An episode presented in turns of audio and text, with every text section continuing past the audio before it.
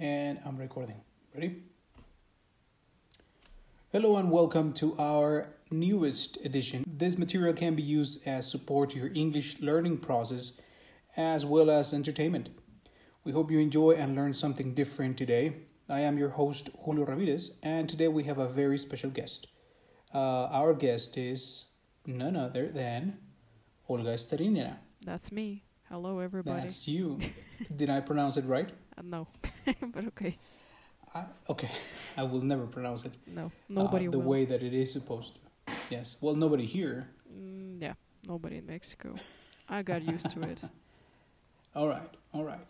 Uh, Olga, can you tell us a little bit about you, please? About me, sure. Um, my name is Olga. um, I come from Russia, as you probably know, because I'm also an English teacher at Volkswagen, just like Julio. Yeah, we both work together. Yeah, we're kind of friends, I guess. Anyway. We're not kind of friends. We're kind of like best friends. Come on, just just don't be shy. Okay, yes. So anyway, uh, we're best friends. I Yeah. hope. And uh, yes, of course. so I come from Russia. I studied uh, linguistics there, uh, mixed with pedagogy. A weird mixture, but still. Um, so yeah, I just studied there that, and then I came to Mexico to teach English here to, uh, well, to I mean, to people who want to study English, pretty much. Yeah. So that's uh, that's all about me. I don't know if you have any That's other great. question. No, no, no. That's cool. That's cool. I mean, you've been here for quite some time, yeah, just 60 years actually. but that's cool. Uh, uh, I mean, you. I imagine that you've gotten to know the culture and uh, the people. Yeah, yeah, that's true. That's true. Yeah. Okay. Cool. Um, so you were you you studied linguistics, right? Yes, that's true. Cool. And uh, a little bird told me that uh, that uh, you made your thesis on something that is really really interesting. What is it that the little birdie told you? You're trying to put me in the spot right here. Yes. Okay. Why don't you tell us and uh, me and everybody? Well, just remind me and tell everybody what you did your uh, thesis on. Sure. Um, my thesis was well, pretty much my mm, so to say academic interest lies within the social linguistics, which is the study of how the language functions in the society. How is it related to the issues in the society, social problems, uh, people in general, mentality as well. Like, uh, d- does the language affect us, or do we control what happens to the language, etc. So all of those issues. And my topic, uh, I mean, the topic of my thesis was uh, functioning of Afro American language, uh, or let's say dialect, in the uh, American society. So that was my topic. Cool. That's really cool. Yeah, it was Uh, pretty difficult to investigate about it as well. I imagine. Yes. Uh, how did you do it? Um, well, uh, it was pretty hard because I had to analyze a lot of songs, a lot of uh, books as well of Afro American writers to see exactly the phonological issues, which is like pronunciation issues, uh, some grammatical structures that are only present in that particular dialect, uh, and uh, some vocabulary, if there is any vocabulary, of course, because it's still a variant of American English. Yeah. So Uh, and it's it's a problem that our students or our listeners will probably encounter. No, I mean, whoever has taken classes with a with a with a teacher uh, has to understand that the teacher has a certain English. No, that uh, this way or this English that we have, it's supposed to be easy to to understand, right? no, not always. Well, I mean, not always, but like for example, in I mean, where we work, uh, most of the teachers, the way that we speak has to be, you know, just easy to understand for. I mean, for a basic student, A one, you know. yeah, I agree And um, so that's I mean that's the shock that when when our students face like the outside world or the real world, as I like to call it, they can uh, they can see that. I mean, things are very very different. Yes, they can totally see it. Uh, for example, in terms of uh, let's say Afro American English, sometimes it might be very difficult to comprehend because it has some grammar structures that are actually meant uh, to make English easier to speak, so to speak, because um, they tend to omit a lot of, let's say, useless information from the language, like, for example, auxiliaries. Uh, Mhm. you know, like instead of asking asking a question, present perfect. I don't know. Uh, have you been here? Uh, they would go for the easiest version, which is been here. So Yeah. not even the subject is used there. So I would say sometimes it might be easier, but at the same time might be trickier because the phonology, the pronunciation is quite different. Yeah, and and you get to that point in which like you think that oh my god, these people lie to me. Yes. You know. And besides that, they well because they skip a lot of things from the sentence, like auxiliaries, subjects, etc. Uh, the speed increases of the sentence and of the speech in general. So it might look like Afro Americans speak very fast, and they do actually, but uh, it's just how the natural flow of the language uh, goes for them. So Yeah. and mixed with the grammar it becomes completely incomprehensible sometimes for especially for you know like basic learners for example Yes. basic level learners etc I agree. Today we're going to focus a little bit on hip hop, right? yes hmm Which we're both fans of. I think you're more of a fan than I am, yeah but uh, but we both really like hip hop, and um, and we're really kind of into it. Can you tell us a little bit about that? sure well i've been my passion for hip hop started when i was uh nine maybe many years Damn, ago I mean, 20 that's years ago young. god Cool. It's horrible. I'm so old. Anyway, so it started with that. First, it was Eminem. Mm, I'm not sure Mhm. why. Probably because my brother was listening to Eminem a lot. Yeah, Then, and I guess we all started with that. yeah, I guess I mean, at least possibly. But there was also like other bands, very popular ones like Run DMC and uh, Beastie Boys and uh, Public Enemy. And, uh, what else? Like S- Snoop Rage Dogg. Against the Machine. Well, let's say it's kind of like a mixture of punk rock Yeah. with Yeah, hip hop. yeah, So it's kind of like a mm, subgenre, I would say. yeah. So I wouldn't say it's exactly hip hop purely, but yeah, I agree It, with it you. is not, but I mean, i in my days, it was like the closest thing that you could get, Yeah, and it was like the it was kind of popular. yeah. Now hip hop is pretty much present everywhere if you if you Yeah, think right. about it. Even Linkin Park. Look at Shinoda. Uh, he's always rapping in the songs, right? Uh. And he actually has his own band as well, uh, which is called Fort Minor, I guess. I'm not sure.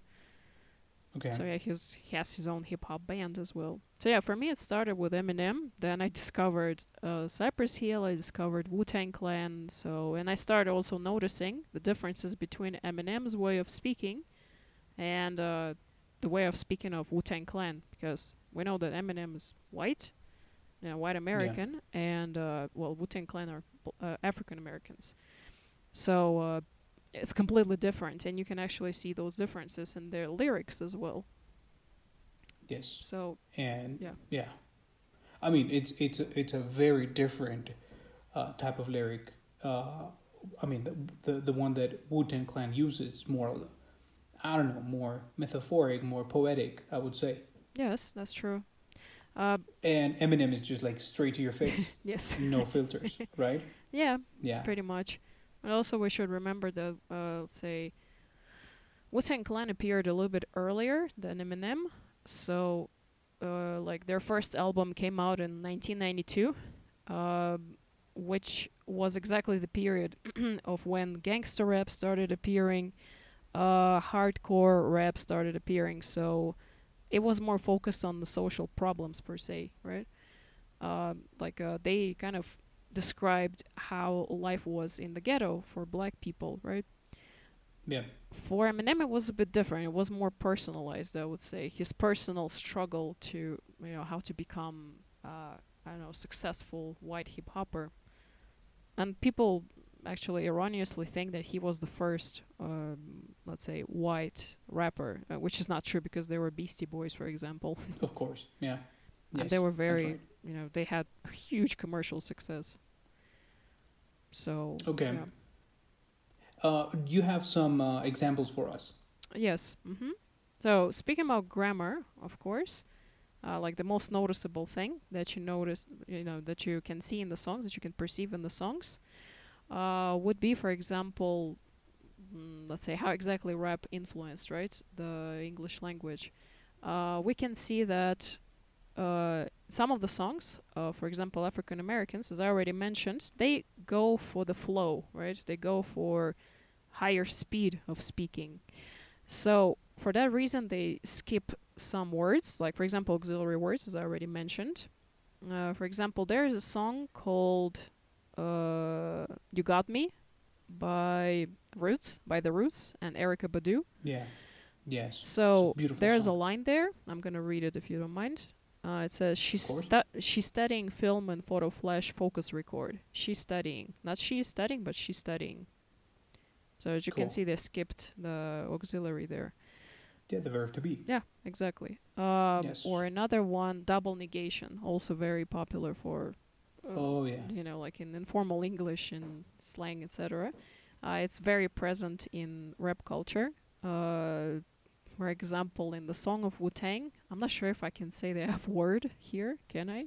Uh, yeah. Let's go ahead. And All right. so they have this uh, song which is called Wu Tang Clan Ain't Nothing to Fuck With. So, ain't nothing. Ain't is already negative, and nothing is another negative. So, you know, uh, rap kind of teaches us how to be um, like creative uh, with uh, grammar, right? How to be creative, how to ha- have s- this freedom, right? Uh, freedom of Yeah. speaking, how to experiment with the language. So it kind of teaches us not to be afraid of experiments. That's what I would say. Besides that, uh, rap influenced English in many different ways. For example, in terms of, uh, let's say, pronunciation. Um, let's say that, um, let's say, African Americans usually go for the more relaxed way of speaking. Again, not necessarily, but some of the sounds of English, they tend to omit them. For example, instead of pronouncing that horrible sound, th, you know, Yeah. th, the th sound, yeah. um, instead of that, they go either for f or Mhm. t, depends on the word. So that would be one Okay. of the uh, like uh, examples, right? Yeah. Well, not to mention the fact that, of course, rap uh, injected a huge bulk of vocabulary into English language, which has to do with music to start, uh, because African Americans are very creative in terms of, you know, uh, creating new music genres or using the ones that already existed and creating something new on the basis of those ones, right? Yeah.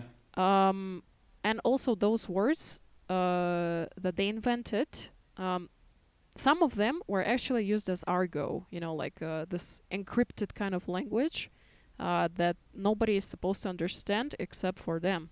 That was done because, well, uh, unfortunately, because there there was a lot of crime in the ghetto, so you know there Mhm. was a lot of police persecution and so on. So they had to create this layer of mm, vocabulary that would protect them from the police, right?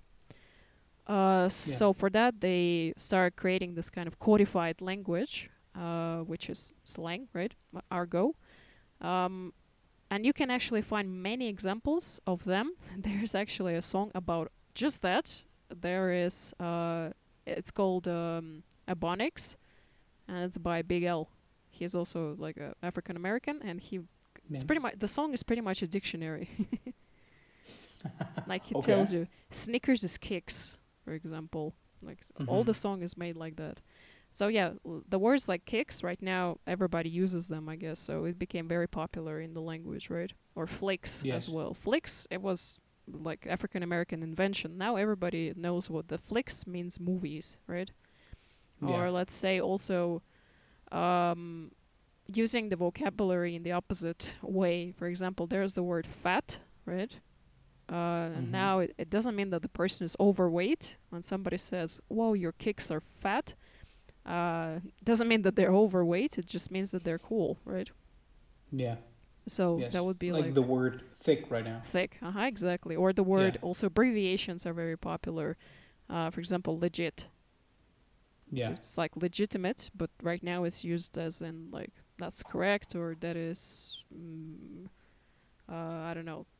Well, yeah, kind of like that's correct, right? I think. Yeah. Yeah. hmm Or uh, what Cool. else? Also numbers. Church.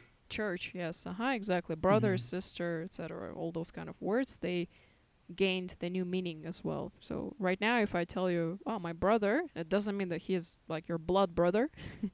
Yeah. just means that you're good friends, right?